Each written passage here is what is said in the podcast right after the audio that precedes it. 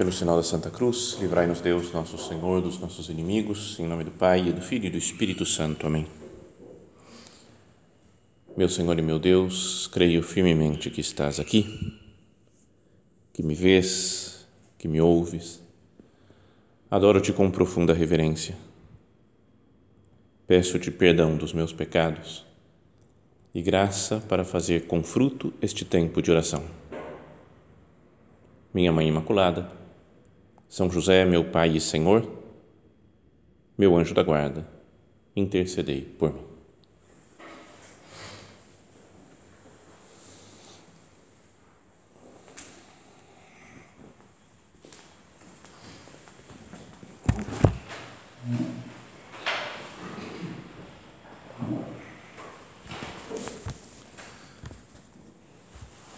Nós comemoramos hoje essa grande solenidade do coração de Jesus.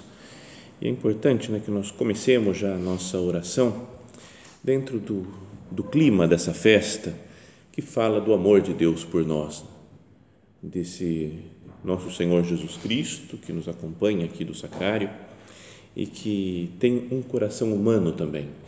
Deus que quis ficar próximo do homem, se fez homem com o coração humano e com esse coração nos ama. Muitas coisas né, nós poderíamos meditar né, a partir daí dessa situação de, de amor, de saber que, de que nós vivemos dentro do amor de Deus. Mas, para focar nossa oração, nesse nosso tempo de meditação, queria que nós é, seguíssemos o que diz a liturgia de hoje, especialmente o evangelho da missa de hoje, que vamos ouvir daqui a pouco começa dizendo, né, aquelas uma, uma, oração que Jesus faz ao Pai, né, eu te louvo, Pai, Senhor do céu e da terra, porque escondeste essas coisas aos sábios, entendidos, e as revelaste aos pequeninos. Conhecida essa oração e depois lá no final do Evangelho, onde eu queria que nós centrássemos nossa oração, tem aquela frase também super conhecida de Cristo: Vinde a mim todos vós que estáis cansados e fatigados, sob o peso dos vossos fardos e eu vos darei descanso. Tomai sobre vós o meu jugo e aprendei de mim, porque sou manso e humilde de coração. E vós encontrareis descanso, pois o meu jugo é suave e o meu fardo é leve. Essa é a, a única vez em todo o Evangelho que o próprio Jesus fala do seu próprio coração Muitas frases aparecem, você vai procurar a palavra coração no Evangelho, aparece muitas vezes. Né? né? Jesus falando da dureza de coração das pessoas, né? quem é. E, bom, e muitas outras frases. Mas a única em que aparece Jesus falando do seu coração é esse daqui. E ele dá essas características. Né? Aprendei de mim porque eu sou manso e humilde de coração. O esquema desse, dessa parte final do Evangelho é mais ou menos assim, né? se nós estamos cansados, fatigados, né? Uma, essa é uma situação que às vezes a gente se sente, ou quase habitualmente, que habitualmente nós nos sentimos assim, o que, que Jesus fala? Toma o meu jugo e aprende de mim, como soluções para o nosso cansaço. Indo a Jesus, carregando o jugo dele, o peso dele que ele coloca nos nossos ombros e aprendendo dele, aprendendo do seu coração, que é manso e humilde, nós vamos alcançar descanso. Então, vamos pensar com calma nessas frases, né? em cada uma delas. Começa Jesus dizendo: Vinde a mim, todos vós que estáis cansados e fatigados. À primeira vista, essa tradução que colocam aqui, cansados e fatigados, é a mesma coisa. Né? A gente usa meio como sinônimo estou cansado, estou fatigado. Parece a mesma coisa. Mas no original tem, do Evangelho, tem, tem uma diferença as duas palavras. A primeira é copial, que significa é, exatamente isso, né? ficar cansado, tá exausto, né? por uma quantidade grande de trabalho, né? até fisicamente cansado. E pode ser a situação nossa, né? agora, não é numa situação de talvez de fim de semestre, ainda que tenha sido um semestre muito muito diferente do normal, do que nós imaginávamos, talvez até cansados pelas tarefas diferentes que a gente tem que fazer nessa época de, de confinamento, de ficar mais em casa, de home office. Mas é um cansaço, primeiro um cansaço físico, mental, mas de, de, de trabalho. E a outra palavra é fortizzo, que significa quase como que esmagado por um peso muito grande nas costas. E é usado algumas vezes né, talvez com o sentido principal na Sagrada Escritura, daqueles que têm que carregar o peso da lei, né, o jugo da lei. Muitas coisas que eu tenho que cumprir para fazer a vontade de Deus.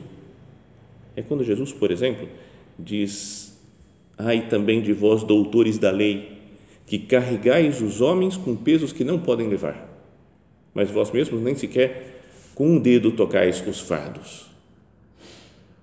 Sabe, está falando de um fardo, de um jugo, um peso que é preciso levar. E se nós paramos para meditar um pouco, não é às vezes essa a nossa situação? Fala, Senhor, eu tô, tô cansado fisicamente ou mentalmente por causa dos trabalhos que eu tenho que fazer ou por... e também cansado às vezes da luta espiritual não, não parece de vez em quando uma coisa árdua? Se fala muito de luta espiritual, né? luta ascética. E para isso eu tenho que cumprir os mandamentos, tenho que fazer a vontade de Deus, tenho que lutar contra os meus defeitos, tenho que afastar as tentações, tenho que manter firme nas coisas que eu assumi. E de vez em quando isso daí pesa demais. Né? Não é que de vez em quando eu posso até sentir inveja de quem não faz a vontade de Deus. Né? Ah, seria muito mais fácil. Né? Já pensou se as coisas fossem assim de outro jeito? Já pensou se não fosse pecado fazer isso ou aquilo? Mas quase que a gente imagina isso. Quem vive uma vida mundana, quem não faz nada da vontade de Deus, esse cara sim é mais feliz, está né? Tá mais tranquilo. Né? Eu não, eu tenho que carregar a vontade, fazer a vontade de Deus, vamos lá, vamos lutar tenho que adquirir virtudes, tenho compromissos. E a vida espiritual fica sendo quase, não, não puramente, mas prevalentemente cumprir coisas. Que cada um procure falar com o Senhor né, agora na sua oração pessoal. Senhor, no fundo eu me sinto assim. Até o fato de ser seis e meia da manhã agora. Se a gente não tem trabalho fora, porque muita gente está em home office, para que, que eu tenho que acordar seis e meia, antes das seis e meia? Para assistir uma meditação, não, porque eu faço meia hora de oração e depois vou ter missa. Cara, isso é muito mais, pô, vida, né? Eu ficar em casa, ficar tranquilo, sem dormir até mais tarde, né, que pode parecer né, muito pesado fazer a vontade de Deus. E de fato, né, não é que eu vou falar que não, não é nada, é tudo tranquilo, só alegria. De fato, tem luta, tem empenho, esforço nosso. Mas posso estar me sentindo atualmente nessa situação né, de cansado e fatigado. Cansado pelos trabalhos e, e fatigado nesse sentido de está meio que esmagado diante, debaixo do, do peso da minha vida, do peso da luta. E aí vem Jesus e fala: Tomai sobre vós o meu jugo. O meu jugo é suave e o meu fardo é leve. Dá vontade de dizer a Jesus com toda sinceridade, mas não é assim não é tão, tão leve, tão, tão fácil. Porque a gente procura fazer a vontade de Deus e não para nunca de trabalhar, de fazer isso, fazer aquilo, porque tem que cumprir isso aqui, tem que lutar para alcançar essas virtudes, tem que cumprir minhas metas, sei lá, espirituais, um plano de vida espiritual, minhas orações. Como é que Jesus pode falar, meu jugo é suave, meu fardo é leve? E uma coisa que a gente poderia pensar é: será que o que eu estou carregando É o jugo de Cristo mesmo? Isso faz pensar. Jesus, que hoje comemoramos o seu coração, que é um coração que morre de amor por nós, que é transpassado na cruz por amor. Será que esse homem que nos ama assim é alguém que fica me dando trabalho, trabalho, trabalho até me ver esgotado, cansado, fatigado? E eu falo, não, é porque para fazer a vontade de Jesus tem que ser assim. Para fazer a vontade de Deus eu tenho que me arrebentar quase. Meu jugo é suave e meu fardo leve. Será que o jugo que eu carrego é o jugo de Cristo? Ou é o meu jugo? O meu jugo, né? Porque eu montei uns planos para mim. Que será que é a vontade de Deus? Eu me exijo isso e aquilo e aquilo e aquela outra coisa. Por que que me exijo assim? Pode ser por orgulho, pode ser por um engano de achar que Deus está me pedindo essas coisas, mas está sendo contraditório com essa coisa de Jesus falar do seu jugo que é, que é leve. Será que o que eu carrego não é o jugo que outros me impõem? Outras pessoas falam, você tem que fazer isso, você tem que fazer aquilo, você tem que fazer. E como eu não quero ficar mal, eu quero deixar feliz todo mundo, então eu vou fazendo uma coisa para um, uma coisa para outro, outra para outro, outra para outro, respondendo, dando prosseguimento a uma coisa que alguém me pede e não aguento, eu não aguento mais isso. Volta a perguntar, né, que nós, que cada um se pergunte, né, interiormente, é o jugo de Cristo que eu estou carregando? É meu jugo, é o jugo que os outros me impõem, é o jugo que a sociedade impõe, porque não, atualmente tem que fazer assim, tem que se comportar assim, porque é o que a sociedade diz para fazer. Né? Será que deve ser assim mesmo a minha vida?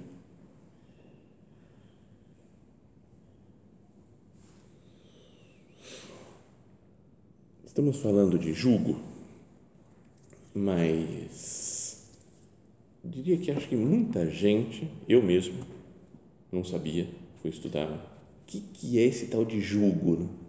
Eu disse, não, meu, meu jugo é suave, meu fardo é leve, mas o que, que é jugo exatamente?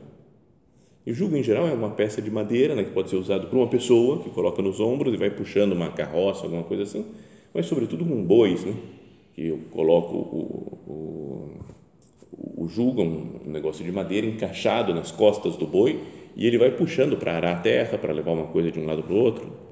Mas não é que seja algo do nosso dia a dia, né? a gente não vê julgo todo dia por aí. Mas um dia eu estava procurando, estudando, pesquisando aí na internet, acho que era alguma, alguma coisa, o que, que, que significa isso? E tinha uma pessoa comentando essa passagem do Evangelho. E falava de uma maneira interessante, que acho que pode ajudar a nossa oração agora. Falava, tomai o meu jugo, é a frase de Cristo. E aí ele explicava, a palavra grega, traduzida como carpinteiro, usada para se referir a José e a Jesus, né? não é ele o carpinteiro o filho do carpinteiro. É uma palavra que fala de um carpinteiro um pouco mais refinado. Talvez a gente tenha ouvido falar isso, né? que não era só um, um homem que corta uns pedaços de madeira, mas que ele trabalha, faz coisas um pouco mais específicas, um pouco mais refinado. Não é que seja fosse um negócio super refinado como a gente tem agora. E que algumas vezes dizem não é que uma das coisas importantes que fazia Jesus ou José era construir, era fazer, fabricar jugos. Isso pode procurar em outros livros espirituais, falam isso daí para os bois.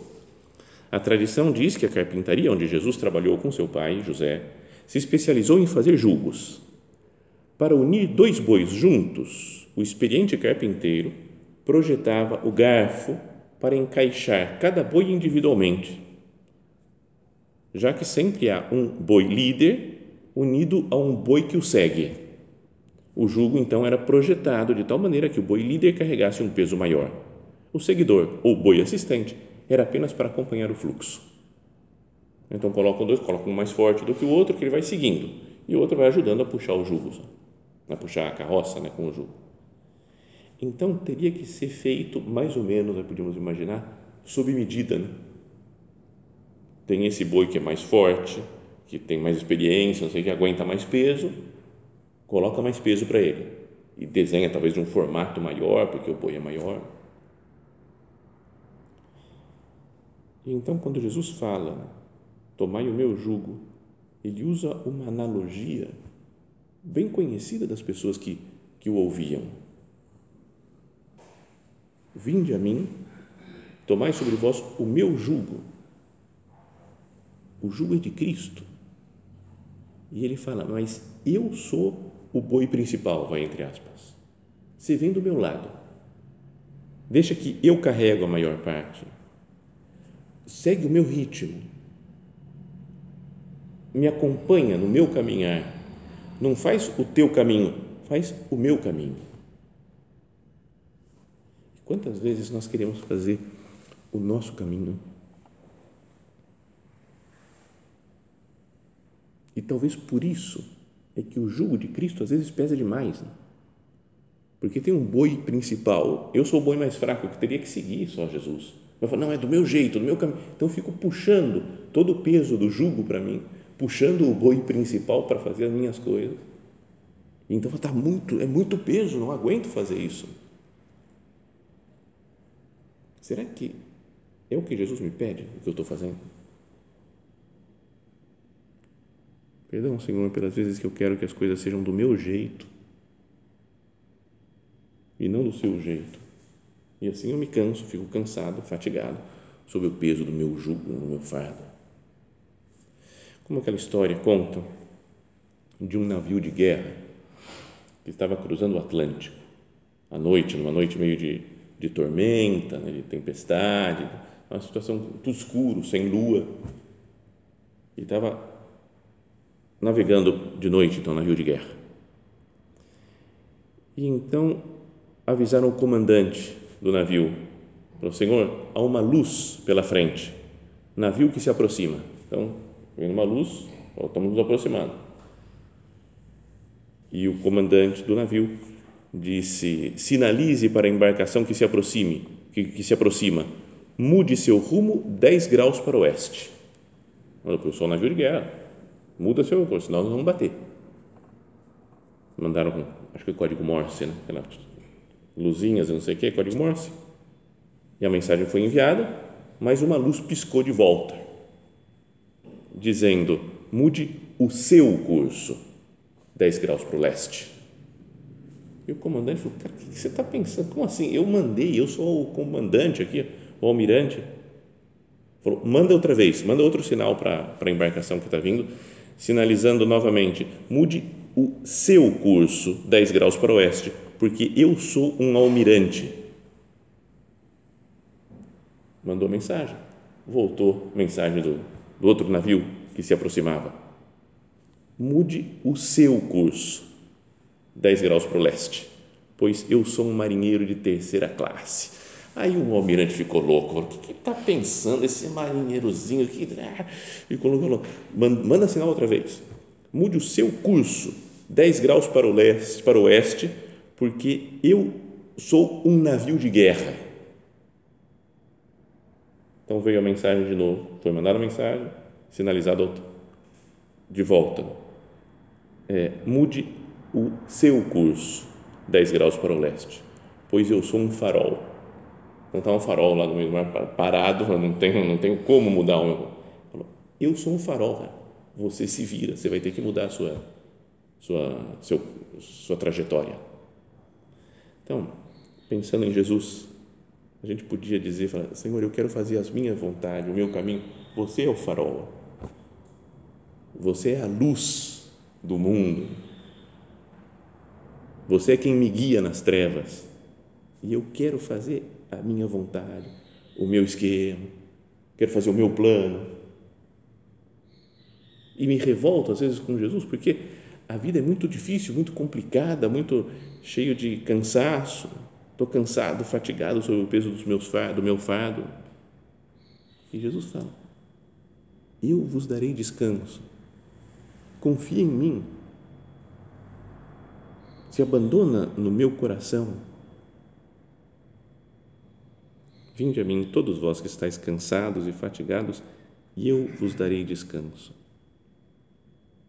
Levai o meu jugo sobre vós e aprendei de mim, pois sou manso e humilde de coração. Então tem essa outra parte, né? Jesus fala, tem que fazer a minha vontade, me segue, carrega o meu jugo, e aí ele explica, né? Fala assim, aprende de mim, porque eu sou manso e humilde.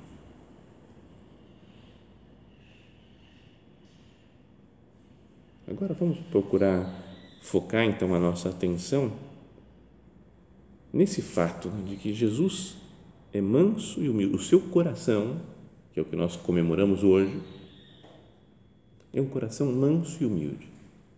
Existe uma jaculatória que nós repetimos, já podemos ter repetido hoje até, né? É, assim, doce coração de Jesus, sagrado coração de Jesus, fazei o meu coração semelhante ao vosso. Então, como é que é o coração de Jesus? Para ver se o meu coração está semelhante ao dele. E ele dá como definição, quando ele fala, única vez, voltando a dizer, única vez que Jesus fala do seu coração, é assim, né? ele dá essas duas características, que ele é manso e humilde. Manso. Tem que ir para o grego outra vez, né, para dar uma explicaçãozinha de como que é, que está no original. E a palavra é praus, manso. E daí você vai no dicionário da Bíblia, de palavras gregas, hebraicas, tudo, e a explicação diz assim: tem uma raiz muito difícil de traduzir e significa mais do que manso. Porque fala mansidão bíblica não é fraqueza, mas refere-se ao exercício da força de Deus sob o seu controle, com o controle que Deus nos dá. Isso é demonstrar poder, porque eu estou fazendo a vontade de Deus, sem a dureza indevida. Pessoa mansa. Na Sagrada Escritura, quando Jesus fala que o seu coração é manso, não é um coração tonto. É uma pessoa meio, não tem muita capacidade, então fica, fica na tua, fica quietinho, baixa a cabeça e, e aguenta as pauladas. Mas é uma pessoa forte, decidida, porque trabalha com a força de Deus, mas que não extrapola essa força. O termo em português, talvez manso, não, não consegue juntar essa, essa, essas, essas duas características. Gentileza, podríamos dizer, reserva, calma, com força. Mas é a mesma palavra que Jesus usa quando ele diz: Bem-aventurados os mansos, praus, porque possuirão a terra. Então, está vendo que até na explicação, né, uma pessoa mansa, como assim? A pessoa é super mansa, como é que vai possuir a terra? Não vai conseguir mandar em nada, não vai possuir nada, não vai chegar a lugar nenhum. Mas é uma mansidão de, ah, calma, eu estou com Deus. Deus tem, tem força. Então, o coração de Jesus é assim. Ele é manso, ele não briga com os outros. Não reclama, não fica desesperado, mas cumpre a vontade do Pai e consegue tudo, mesmo morrendo na cruz, apanhando, padecendo, parece que está perdendo, mas é um coração manso que ganha. Outra vez que aparece manso no Evangelho, é, quando se fala né, daquela da profecia que diz: Teu rei vem a ti montado num manso jumentinho. Jumentinho, manso. Imagina o rei, Osana, o filho de Davi, o rei de Israel que está entrando em Jerusalém, e o símbolo exterior é de um manso jumentinho. Mas é ele que vai vencer. Né? Parece que vai perder, que vai ser morto, que vai ser destruído, mas ressuscitado vence. O mundo que nós vivemos né? não é um mundo de muita briga, né? de muita violência. Violência para atacar e violência para defender também se a pessoa me ataca assim, então eu vou me defender também com as mesmas armas. E surge então aquilo que o Papa João Paulo II alertava da espiral de violência. Um me faz uma violência, falou, vou fazer outra violência com ele para ver que, quem é que manda aqui nesse negócio. e aí o outro me faz outra. Todo mundo se ofende, todo mundo se sente ofendido. Senhor, senhor, será que eu, eu não demonstro mais a força na mansidão? Uma pessoa que sabe sofrer, que enfrenta as dificuldades com a força de Deus, mas que é manso, será que eu tenho que perder a paz para vencer alguma coisa, alguma uma discussão? Pode ser uma coisa pequena entre nós, digamos uma discussãozinha, perco a paz, fico nervoso com o outro porque ele pensa diferente. Ou em nível maior, nível nacional, político, social, internacional, visões sobre o mundo. Será que é? Quem tem o coração de Cristo deve perder a paz, a calma, a educação, o respeito pelo modo diferente dos outros? O cristão deve entrar nessa mesma nessa guerra com as mesmas armas dos não cristãos? Jesus na cruz. Jesus autem tacebat, fala a Sagrada Escritura. Jesus calava diante dos acusadores, diante de Pilatos, diante de Herodes. Jesus calava. E parece que morreu e perdeu na cruz. Mas no seu coração transpassado, Sagrado Coração transpassado, vence, assim nos salva. Praus, coração manso. E a outra palavra do coração humilde é tapeinos, que significa propriamente baixo, né? mas uma pessoa baixa, mas figurativamente humilde, descrevendo uma pessoa que depende do Senhor e não de si mesmo. Tapainos, portanto, significa ser dependente de Deus, em vez de ser autossuficiente. Não sou eu que faço. Jesus falava, meu Pai que faz as obras. E que, ironicamente, podíamos dizer, é que nos exalta. Quando se fala que Jesus se fez obediente, né? se humilhou fazendo-se escravo, obediente até a morte, morte de cruz. Por isso Deus o exaltou. E lhe deu um nome que está acima de todo nome.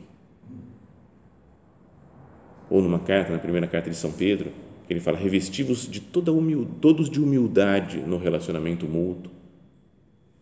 Porque Deus resiste aos soberbos, mas dá sua graça aos humildes. Humilhai-vos, pois, sob a poderosa mão de Deus, para que na hora oportuna ele vos exalte. E o que Jesus diz é: aprendei de mim, porque eu sou manso e humilde de coração. Procuremos hoje, então, nessa solenidade, contemplar o coração de Jesus. Um coração cheio de amor, mas que tem essas características, né? que é manso e humilde. Que não significa empequenecido, né? medroso. É um coração que, com, que tem autoridade, que tem audácia, mas apoiado na força de Deus, sem maltratar as outras pessoas. Aprendei de mim, que sou manso e humilde de coração. Se nós fizéssemos isso, carregássemos o fardo de Cristo, né, o jugo de Cristo, e procurássemos imitar né, o seu coração que é manso e humilde, nós vamos encontrar repouso. Que não é só um, um repouso, um descanso humano, mas espiritualmente, né, sobrenaturalmente, me encontrar no repouso de Deus. Que é, quando fala que Deus repousou né, no sétimo dia, um momento de dar glória a Deus de alegria, de contemplação da beleza das coisas, de toda a criação e de louvor a Deus. Sagrado coração de Jesus, fazei o nosso coração semelhante ao vosso. Peçamos a Jesus né, ter um coração como o dele. E peçamos a Maria Santíssima né, também que nos dê um coração como o dela. Amanhã é festa, né, na sequência do coração de Jesus, tem amanhã o doce coração de Maria que esses dois corações juntos nos levem a viver em paz, serenos, porque procuramos viver a vida de Deus.